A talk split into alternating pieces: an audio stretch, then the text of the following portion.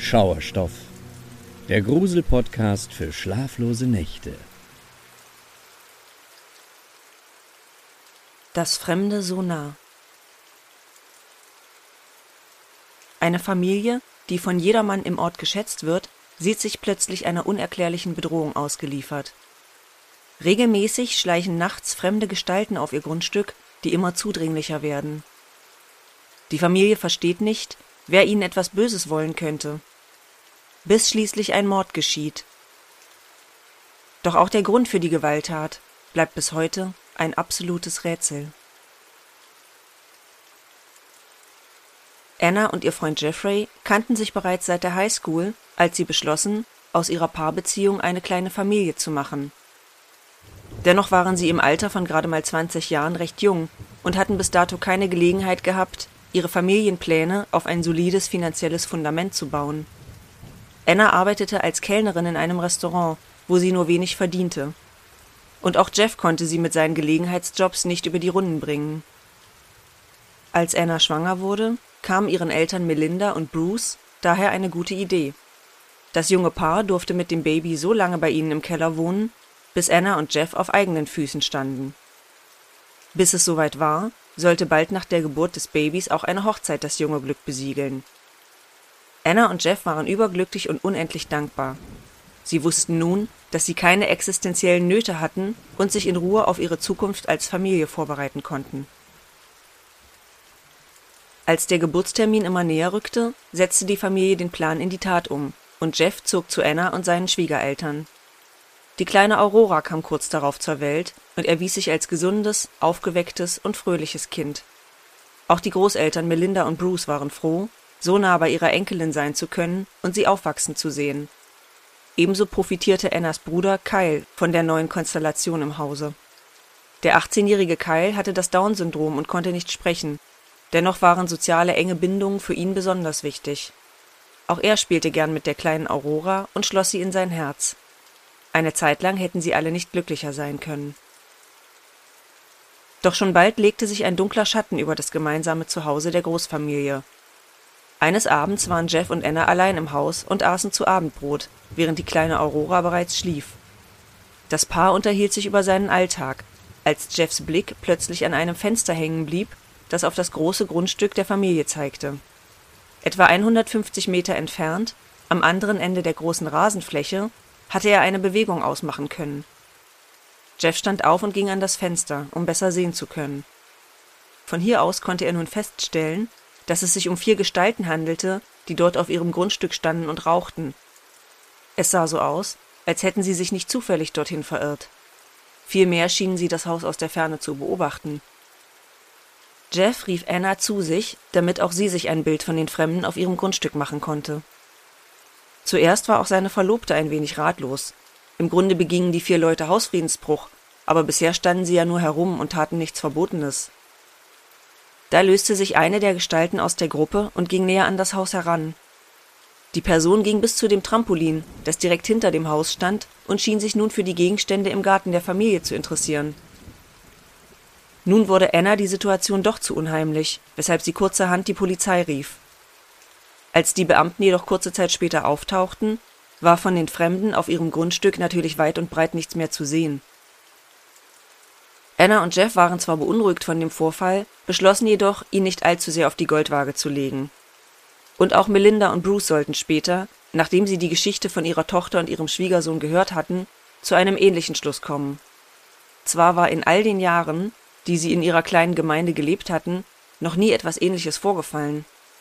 Doch wahrscheinlich waren es einfach ein paar Teenager, die dort herumgestreunert waren. Nur leider sollte die Familie mit dieser Einschätzung kein Recht behalten.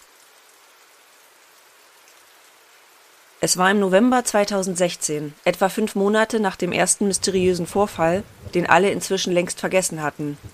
Dieses Mal war Anna allein zu Hause und spielte mit der kleinen Aurora auf dem Fußboden des Kinderzimmers im Obergeschoss des Hauses.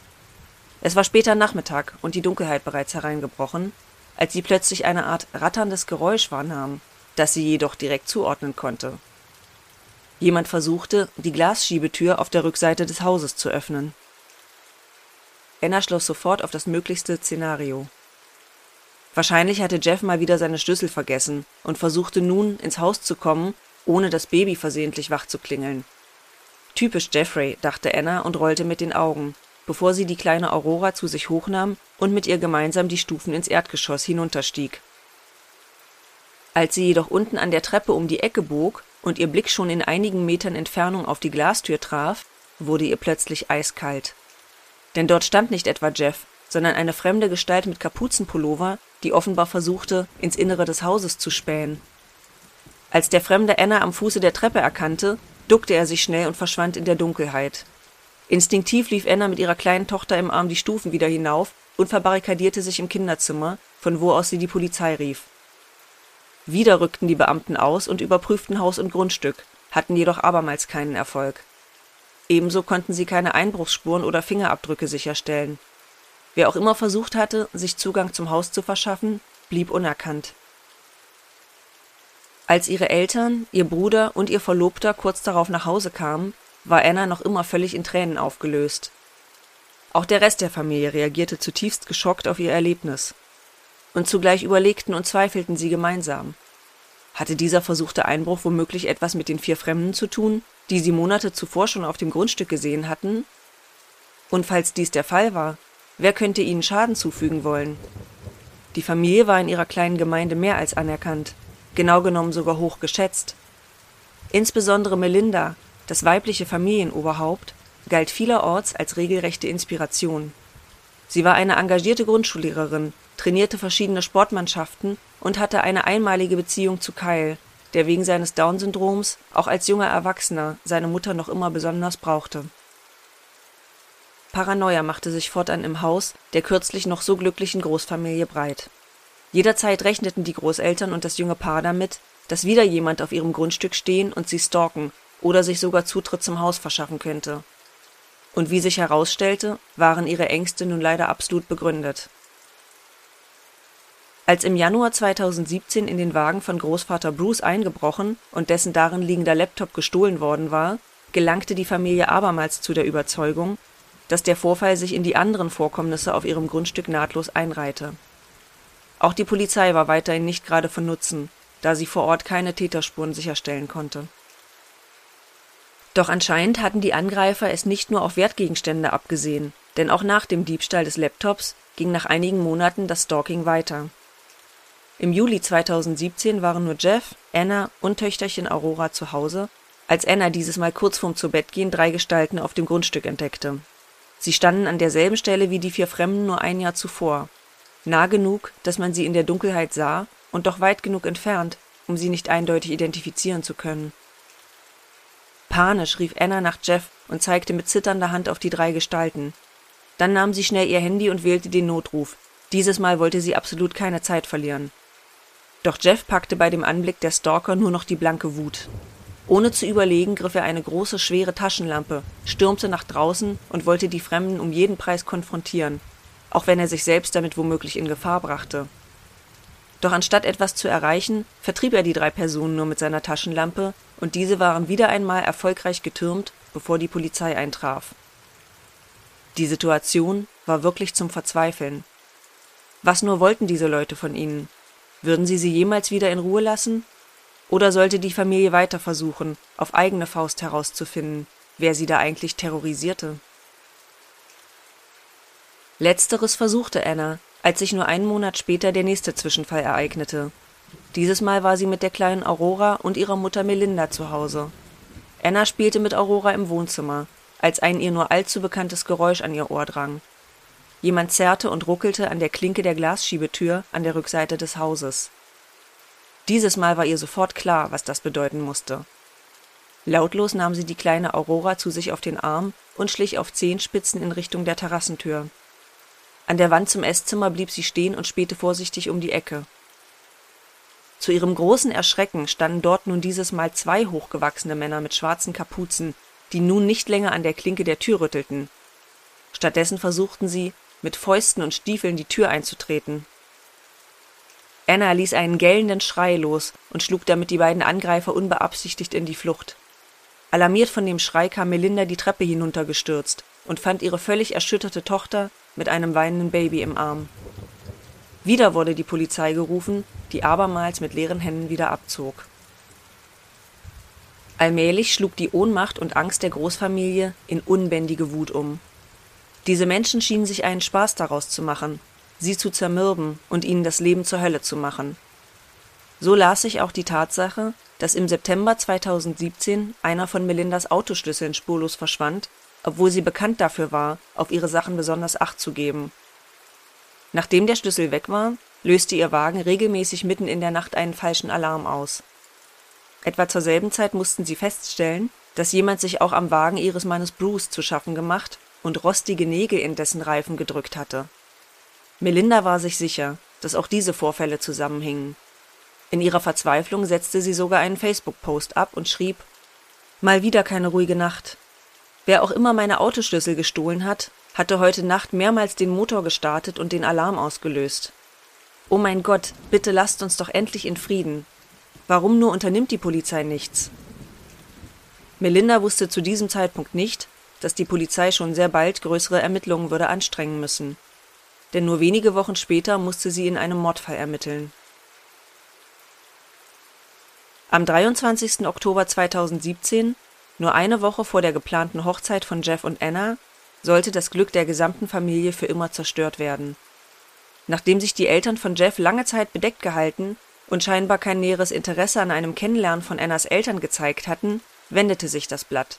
Jeff schlug vor, dass Annas gesamte Familie sich mit seiner Mutter in dem Restaurant treffen könne, wo Anna arbeitete und an dem Tag ohnehin eine Schicht hatte Jeff fuhr am Nachmittag mit Töchterchen Aurora und seinem Schwager Kyle zu dem Restaurant, wo er auf Anna und seinen Schwiegervater Bruce traf. Jeffs Mutter war leider kurzfristig doch wieder abgesprungen, und auch Melinda war nicht wie geplant mit dabei. Sie hatte Bruce eine SMS geschickt, dass sie später dazustoßen würde. Das war an sich keine große Sache, doch es gab etwas an der Nachricht, das Bruce stutzig machte. Die Art, wie sie geschrieben war, passte irgendwie nicht zu seiner Frau. Bruce beschlich ein ungutes Gefühl, dass irgendetwas mit Melinda nicht in Ordnung sein könnte. Entsprechend nervös war er bei dem Essen und wollte schnellstmöglich nach Hause, zumal er Melinda auch nicht mehr auf dem Handy erreichte. Während Anna noch ihre Schicht beenden musste, brachen Bruce, Jeff, Kyle und Aurora schließlich gemeinsam auf und fuhren zusammen nach Hause. Als sie dort ankamen, war die Haustür verschlossen. Bruce schloss auf und ging schnellen Schrittes ins Haus, um nach seiner Frau zu sehen. Und als er in die Küche kam, fand er sie schließlich. Dort lag Melinda reglos am Boden, während sich eine Blutlache um sie herum immer weiter ausbreitete. Als Jeff dazukam und Melinda entdeckte, ging er mit Kyle und Aurora sofort in den Garten, um ihnen den Anblick zu ersparen. Sowohl Bruce als auch Jeff riefen beide den Notruf und berichteten mit bebender Stimme, was geschehen war. Nur wenige Minuten später traf der Rettungsdienst ein. Doch es war zu spät. Melinda war tot. Jemand hatte sie mit 35 Messerstichen und drei Schüssen aus einer Handfeuerwaffe regelrecht hingerichtet. Eine Woche später läuteten die Kirchenglocken in dem kleinen Ort. Es sollte eigentlich ein freudenvoller Tag werden, an dem Anna und Jeff geplant hatten, den Bund der Ehe einzugehen. Doch stattdessen wurde an diesem Tag Melinda zu Grabe getragen. Jeff führte nun nicht länger seine Braut aus der Kirche, stattdessen trug er den Sarg seiner Schwiegermutter mit, um ihr die letzte Ehre zu erweisen. Die gesamte Gemeinde stand völlig unter Schock, denn ein wunderbarer Mensch war absolut grundlos aus ihrer Mitte gerissen worden. Und die Polizei stand massiv unter Druck, nachdem sie der Familie mehr als ein ganzes Jahr lang nicht hatte helfen können und nun offenbar so weit versagt hatte, dass ein Menschenleben ausgelöscht wurde. Noch während seines Notrufs hatte Bruce an die Beamten appelliert und ihnen klargemacht, dass sie den Mord an seiner Frau ein Stück weit mitzuverantworten hatten Schließlich hatte die Familie immer wieder Meldungen zu den versuchten Einbrüchen und Stalkings gemacht, ohne dass es irgendetwas genutzt hatte. Die Polizei war nun absolut in der Pflicht. Und sie sollte schon sehr bald fündig werden und den Schuldigen an Melindas Tod zur Verantwortung ziehen. Denn zunächst glaubten die Beamten zwar an das Szenario, was auch Melindas Mann Bruce als am wahrscheinlichsten eingeschätzt hatte. Die Familie war mehr als ein Jahr lang gestalkt und belästigt worden und schließlich hatten die Angreifer zugeschlagen und waren in ihr Zuhause eingebrochen. Dann kam ihnen Melinda in die Quere, was zu ihrem tragischen Schicksal geführt haben musste. Zum Glück beschränkten sich die Ermittler nicht ausschließlich auf diesen Tathergang und gingen weiteren möglichen Ermittlungsansätzen nach, indem sie auch im Umfeld von Melindas Familie Nachforschungen anstellten. Und als sie sich ihren Schwiegersohn Jeffrey näher ansahen und dessen Fahrzeug durchsuchten, trauten sie ihren Augen kaum. Im Kofferraum des Wagens fanden sie unübersehbar die Tatwaffen. Ein Messer mit scharfer Klinge und eine Pistole, aus der die am Tatort sichergestellte Munition definitiv abgefeuert worden war. Ebenso entdeckte man bei der Analyse der Waffen sowohl Blutreste von Melinda als auch DNA-Spuren von Jeffrey. Melindas Familie, allen voran Anna, die Jeffrey noch vor wenigen Tagen hatte heiraten wollen, konnte es nicht glauben. Das konnte einfach nicht wahr sein. Jemand musste ihm den Mord untergeschoben haben. Doch nachdem man die schweren Beweise in seinem Wagen sichergestellt und Jeffrey sich mehrmals bei Vernehmungen in seinen Aussagen verstrickt hatte, gestand er es schließlich. Ja, er hatte Melinda, seine Schwiegermutter in Spee, die ihm einen Platz in ihrer Familie und ein Zuhause gegeben hatte, ermordet. Wie kaltblütig er dabei vorgegangen war, enthüllte auch die anschließende Rekonstruktion des Tathergangs. Bevor Jeffrey an jenem späten Nachmittag mit Kyle und Aurora ins Restaurant gefahren war, war er zuvor zu Hause, genau wie Melinda. In der Küche muss es zu einer Auseinandersetzung gekommen sein, in deren Konsequenz Jeffrey seine Schwiegermutter erstach und mit drei Schüssen aus einer Pistole nachlegte, um sicher zu sein, dass sie auch wirklich ihren Verletzungen erliegen würde. Das perfide daran, im angrenzenden Wohnzimmer hielten sich derweil Kyle, der wegen seines Down-Syndroms nicht sprechen konnte, und Jeffreys einjährige Tochter Aurora auf. Beide waren entsprechend nicht imstande, zu bezeugen, was Jeffrey gerade getan hatte. Nachdem er Melinda getötet hatte, wusch er sich, zog sich um und verstaute die Tatwaffen in seinem Kofferraum. Dann fuhr er, als sei nichts gewesen, mit Kyle und Aurora zu dem Restauranttreff mit seinem Schwiegervater Bruce und seiner Verlobten Anna. Bruce sollte rückblickend zu Protokoll geben, dass er sich wegen der aufkeimenden Sorge im Restaurant schon beeilt hatte, um schnell wieder nach Hause zu kommen. Ihm war jedoch damals schon aufgefallen, dass Jeffrey es scheinbar absichtlich betont langsam anging. Nach dem Essen musste er angeblich unbedingt noch tanken, was eine halbe Ewigkeit in Anspruch nahm. Und als sie dann endlich beim Haus der Familie angekommen waren, schaffte er es angeblich nicht, das Sicherheitsschloss der Eingangstür zu öffnen, was ebenfalls wertvolle Minuten kostete. Als sie dank Bruce das Haus dann endlich betreten konnten, ließ er bewusst seinen Schwiegervater vorgehen, damit der seine Frau als erstes finden würde. Jeffreys eigener Notruf bei der Polizei war schlussendlich nur ein Manöver, um von seiner eigenen Täterschaft abzulenken. Gleiches gilt für die Tatsache, dass er bei Melindas Beerdigung sogar einer der Sargträger war. Ein Mörder trägt sein eigenes Opfer heuchlerisch zu Grabe. Skrupelloser geht es kaum. Doch auch nachdem Jeffrey die Tat gestanden hatte, blieben weitere Fragen offen. Am wichtigsten war wohl die Frage nach dem Motiv, und dazu schweigt der inzwischen 25-Jährige bis heute. Was war nur in ihn gefahren, dass er Melinda so kaltblütig ermordet hatte? Keine Erklärung würde sein Verhalten selbstverständlich rechtfertigen, aber doch zumindest ihren Angehörigen und den Menschen, die Melinda nahestanden, ein Stück mehr Gewissheit bringen, die wahrscheinlichste Erklärung ist wohl, dass Jeffrey und Melinda um Geld gestritten hatten. In wenigen Tagen sollte die Hochzeit von Jeffrey und Anna stattfinden, und die Hochzeitslocation war noch nicht bezahlt worden, was die Veranstalter mehrmals angemahnt hatten. Schlussendlich hatte Melinda die Rechnung übernommen und Jeffrey anschließend vermutlich zur Rede gestellt. Dann war der Streit eskaliert. Doch hatte Jeffrey wirklich nur wegen einem Streit dermaßen die Kontrolle über sich verloren und Melinda wirklich nur im Affekt brutal getötet? Der Blick in die Vergangenheit offenbart, dass Jeffrey seine Schwiegermutter wohl schon seit längerer Zeit loswerden wollte. Denn die zahlreichen Male, wo die Familie von mysteriösen Fremden gestalkt und bedroht wurden, fügen sich weiß Gott nicht zufällig in diese Geschichte ein. Die Wahrheit ist, dass Jeffrey Melinda aus irgendeinem Grund abgrundtief hasste und sie wahrscheinlich schon länger beseitigt haben wollte, weshalb er die Angriffe und versuchten Einbrüche von Fremden absichtlich herbeigeführt hatte, um später eine logische Erklärung für Melindas Mord zu liefern. Und wer waren diese Fremden, die das Haus der Großfamilie regelmäßig heimgesucht hatten? Ganz einfach. Es waren irgendwelche Bekannten, die Jeffrey beauftragt hatte, um die Familie, wie er es wohl formuliert hatte, nur ein bisschen zu erschrecken. In einigen Fällen war er es sogar selbst gewesen, der seine eigene Verlobte oder auch Melinda zu Tode erschreckt hatte, indem er einen Einbruch durch die Terrassentür vortäuschte. Als die Richterin im Oktober 2018, ein Jahr nach dem schrecklichen Mord an Melinda, ihr Urteil verlas, zitierte sie aus 51 Briefen von Angehörigen, Freunden, Schülern und deren Eltern, die Melinda allesamt sehr gut gekannt und in ihr Herz geschlossen hatten. Die Hinterbliebenen beschrieben Melinda als Inspiration, als ein Rollenvorbild und als einen zutiefst herzlichen Menschen, der jeden so annahm und integrierte, wie er war. Das alles ist so traurig, schloss die Richterin und fügte mit Blick auf Jeffrey hinzu, und Sie sind daran schuld. Jeffrey Scullen bekam für den Mord an seiner Schwiegermutter lebenslänglich. Mit Blick auf das Schicksal der Angehörigen ergeht es ihm dabei sicherlich nicht schlechter als ihnen.